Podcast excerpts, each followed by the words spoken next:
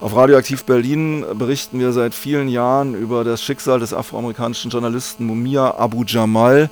Er sitzt seit 1981 für einen untergeschobenen Mord in Haft und auch nach beinahe 40 Jahren gibt es immer noch keinen Durchbruch auf der juristischen Front. Im Gegenteil, es wird gemauert, was das Zeug hält, zumindest von der Justiz.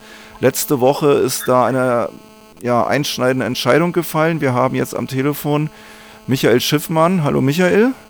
Hallo. Michael arbeitet im bundesweiten Frimomia-Netzwerk und er wird uns jetzt mal erklären, was da vergangene Woche für eine Gerichtsentscheidung im US-Bundesstaat Pennsylvania ergangen ist.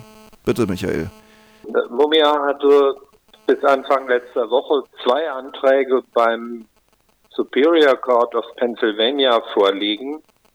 Bei dem einen Antrag ging es darum, sein, das ist ein sogenannter Post-Conviction Relief-Antrag und es ging darum, bestimmte Dinge, die bei seinem ursprünglichen Verfahren falsch gelaufen waren, zurück an das Prozessgericht zu verweisen. Und es gab noch einen zweiten Antrag, wo es um neu gefundenes Beweismaterial ging. Und dieser erste Antrag um die Wiederherstellung seiner Post-Conviction Relief Recht ging, der ist abgelehnt worden. Und das war also schon ein Rückschlag, weil es dort um einige sehr wichtige Dinge ging. Genau das würde ich gerne nochmal nachfragen. Worum ging es denn da? Im Prinzip ging es doch eigentlich um ein Revisionsverfahren seines alten Falls, oder? Ja, also im Prinzip äh, hätte alles auch wieder aufgerollt werden können, was er im Lauf des gesamten Post-Conviction Relief-Verfahrens vorgebracht hat, von 1995 bis 2009. Aber es hat sich auf drei Punkte konzentriert. Der eine Punkt war, dass sein Anwalt im Prozess bestimmte Dinge nicht getan hat, die er hätte tun müssen. Das heißt, er hätte die Glaubwürdigkeit eines der zentralen Zeugen, eines Taxifahrers, der behauptet hat, er hätte gesehen, wie Mumia den Mord begeht, dessen Glaubwürdigkeit hätte er in Frage stellen müssen, weil dieser Taxifahrer aus bewährungsfrei war und äh, ohne Führerschein Taxi gefahren ist. Im zweiten Punkt ging es um eine Belastungszeugin, die auch gesagt hat, sie hätte Mumia den Mord begehen sehen, die aber einer Mitgefängnisinsassin gestanden hatte, dass das alles gelogen war und dass die Aussage auf Begünstigung und Bestechung und Bedrohung beruht hat. Und äh, der dritte Punkt war der berühmte Batson-Punkt, wo es darum geht, dass der Staatsanwalt bei der Auswahl der Geschworenen systematisch Schwarze aus der Jury rausgedrängt hat. Das sind also alles sehr wichtige Punkte und äh, bei jedem ich einzelnen. Ich würde da gerne nochmal nachhaken, wenn es okay ja, ist. Gerne, gerne. Punkt 1, der Taxifahrer heißt Robert Schobert. Ja. Ähm, er war auf Bewährung, er fuhr ohne Führerschein Taxi, das hast du gesagt, aber das Problem war ja noch größer. Er war, wie es zumindest auf Tatortzeugen Fotos aussieht, nicht einmal am Tatort. Vielleicht kannst du uns noch mal ein bisschen deutlicher machen, wenn du das Beispiel aufgreifst, wie in USA Prozesse gegen in politischer Repression geführt werden. Ja, gerne. Ne? Und es ist, ist nicht nur im Rahmen von politischer Repression so, sondern äh, es sind in Philadelphia und anderswo viele Prozesse so geführt worden, dass äh, die Polizei einfach einen Verdächtigen festgenagelt hat und dann sich eben darauf festgelegt hat, zu sagen, du warst. Egal, was die Beweise sind, äh, wir bleiben jetzt bei dem, was wir von Anfang an gesagt haben. Und dann haben sie die Sache so zurechtgefälscht, dass es für die Jury so aussah, aussah als sei der Mann oder die Frau schuldig. Und so war es eben auch hier. Dieser Taxifahrer, der gesagt hat, ich stand in unmittelbarer Nähe und habe also gesehen, wie Mumia den Polizist regelrecht abgeknallt hat. Wie wir aus einer Menge von Beweismaterial und mittlerweile auch von Fotos wissen, stand er gar nicht dort. Er war zwar in der Nähe des Tatorts, aber er stand in einer ganz anderen Straße und blickte in eine ganz andere Richtung. Mit anderen Worten, er hat zwar gehört, dass dort was passiert ist, aber als er sich umgedreht hat, war alles schon vorbei. Er hat die Tötung des Polizisten gar nicht, wie er vor Gericht behauptet hat, selbst gesehen. Mhm. Und dann hat er eben äh, bei der Polizei eine Aussage gemacht, von der er geglaubt hat, dass es das ist, was sie hören wollen. Wir werden nachher nochmal auf Robert Schobert zurückkommen, denn es gibt ja auch aktuelle neue Beweise, in dem sein Verhalten wichtig wird. Äh, lass uns nochmal weiter durchgehen. Du erwähntest eine weitere Hauptbelastungszeugen, die privat sozusagen gestanden hat, dass sie eine erfundene Geschichte erzählt hat. Ich gehe davon aus, dass du die Zeugin Cynthia White meinst, oder? Ja. Kannst du also nochmal genauer ihren Hintergrund in diesem Verfahren erklären? Bei ihr ist es eigentlich äh, noch krasser, wenn man sich das Beweismaterial anguckt, äh, den sicheren Schluss ziehen kann, dass sie überhaupt nicht da war. Das heißt, sie hat noch nicht mal was gehört. Die Polizei hat sie in Tatortnähe aufgegabelt und hat sie dann quasi gezwungen, irgendwas zu sagen. Das hat man auch daran gesehen, dass sie große Probleme hatte, überhaupt konsistente Aussagen zu machen. Also im Prozess hat sie mal das eine gesagt, mal das andere, weil sie es eben in Wirklichkeit überhaupt nicht gesehen hatte.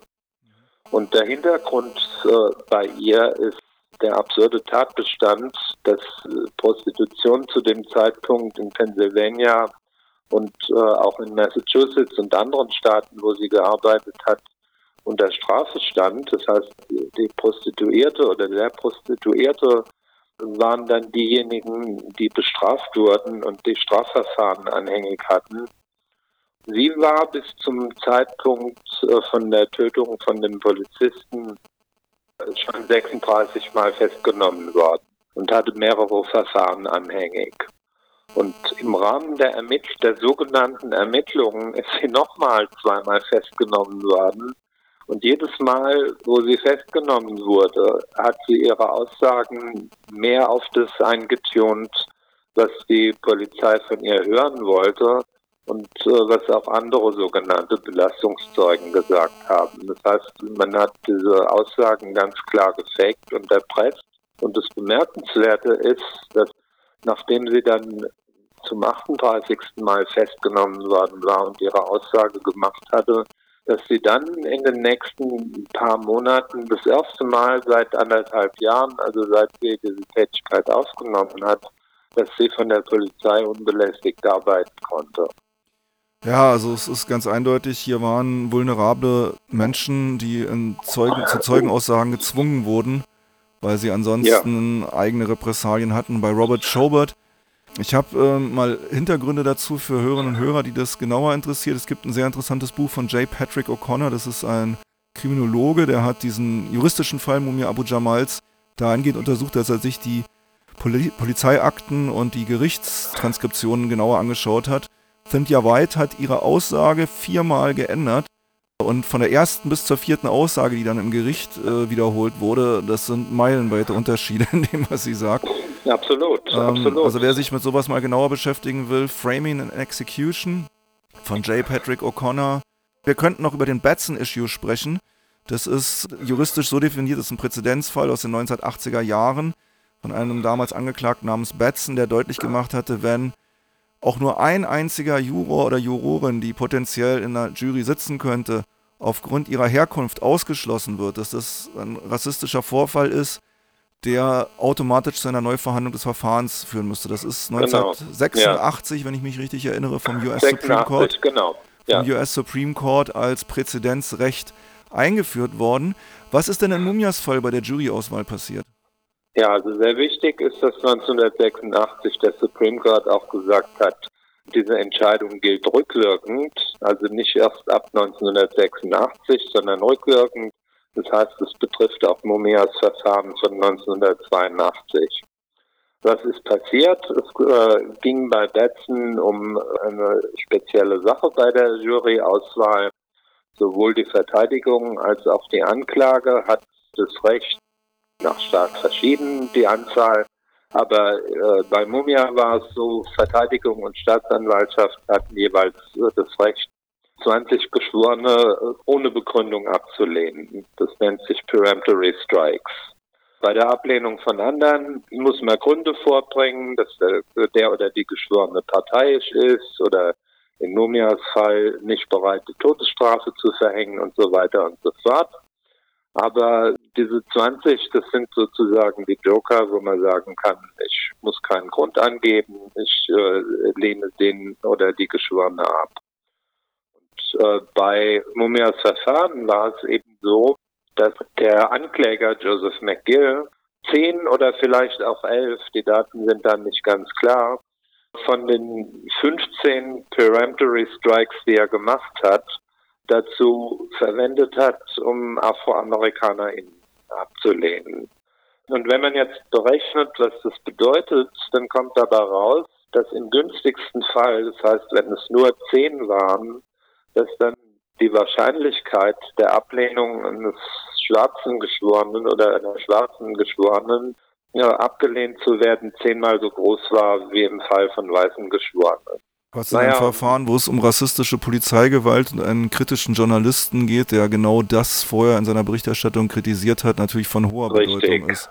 Ja. Mumia Abu Jamal war zu dem äh, Zeitpunkt gerade in der schwarzen Gemeinde Philadelphias bekannter Journalist, der eben Rassismus, Polizeigewalt, behördliche Korruption, die sich gegen Arme richtete, immer wieder massiv hinterfragt hat und genau dafür auch geschätzt wurde. Er hatte ja den Beinamen The Voice of the Voiceless und war zu dem Zeitpunkt auch Vorsitzender der schwarzen Journalistinnenvereinigung in Philadelphia. Das ist natürlich ein besonderer Beigeschmack in, dieser, in diesem Verfahren. Ja. Du sagtest, dass es zwei Verfahrensstränge gab, nämlich einen auch um neue Beweise. Ich möchte das gleich mal aufgreifen. Denn die Möglichkeiten für Mumia Abu Jamal und seine Verteidigung jetzt doch noch ein neues Verfahren zu erreichen, sind natürlich durch diesen, ich kann es gar nicht mehr zählen, wie viel wiederholten Bruch seiner verfassungsmäßigen Rechte jetzt sehr, ja. sehr eingeschränkt. Was ist denn jetzt noch offen? Was kann er zum Beispiel mit den neuen Beweisen anfangen? Wo kommt da Robert Schobert nochmal ins Spiel? Das Interessante ist, dass es bei den neuen Beweisen um genau das geht, äh, worüber wir gerade gesprochen haben. Es geht wieder um Robert Jobert, es geht wieder um Cynthia White und es geht wieder um Batson.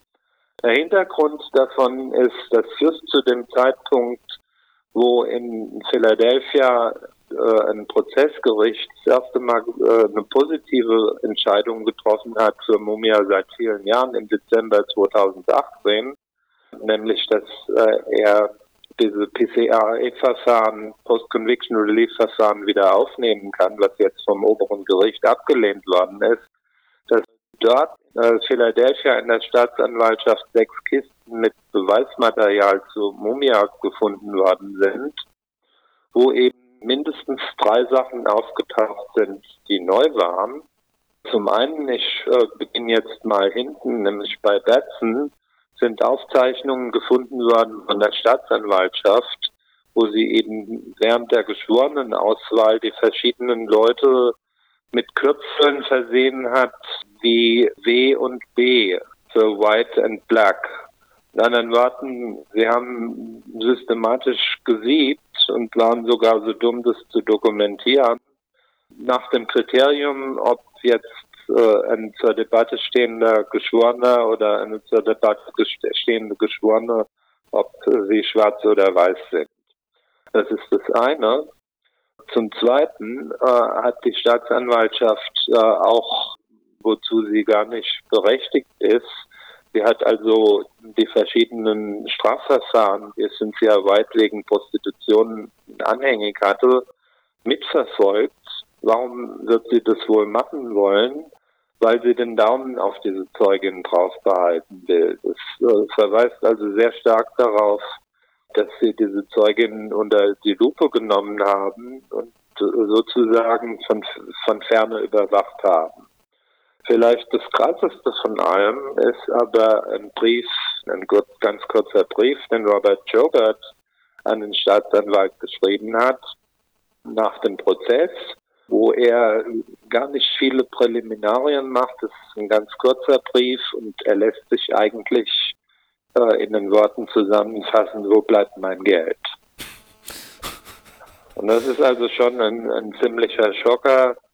Ich hoffe, dass es die Möglichkeit geben wird, dass Aktivistinnen in Philadelphia ein Plakat daraus machen, weil das eigentlich alles über diesen sogenannten Prozess sagt. Ja, ja. Also er sagt, lieber Herr McGill, ich hoffe, es geht Ihnen gut und so weiter, aber ich habe mein Geld nicht. Ja. Wann und wo kann also, ich das abholen? Es ist schon bezeichnend, dass ein Journalist, der Rassismus und Korruption und Polizeigewalt kritisiert hat, mit genau diesen Methoden eingemacht worden ist, dass die Staatsanwaltschaft das dann noch dokumentiert, allerdings die Beweise, also diese ganzen Aktenvorgänge aus der Akte rausgenommen hat. Die sind ja erst 2018 den Gerichten und der Verteidigung von Mumia bekannt geworden. Das hat jahrelang von 1982 bis 2018 in sechs wegsortierten Kisten irgendwo in den ja. Tiefen der Staatsanwaltschaft geschlummert.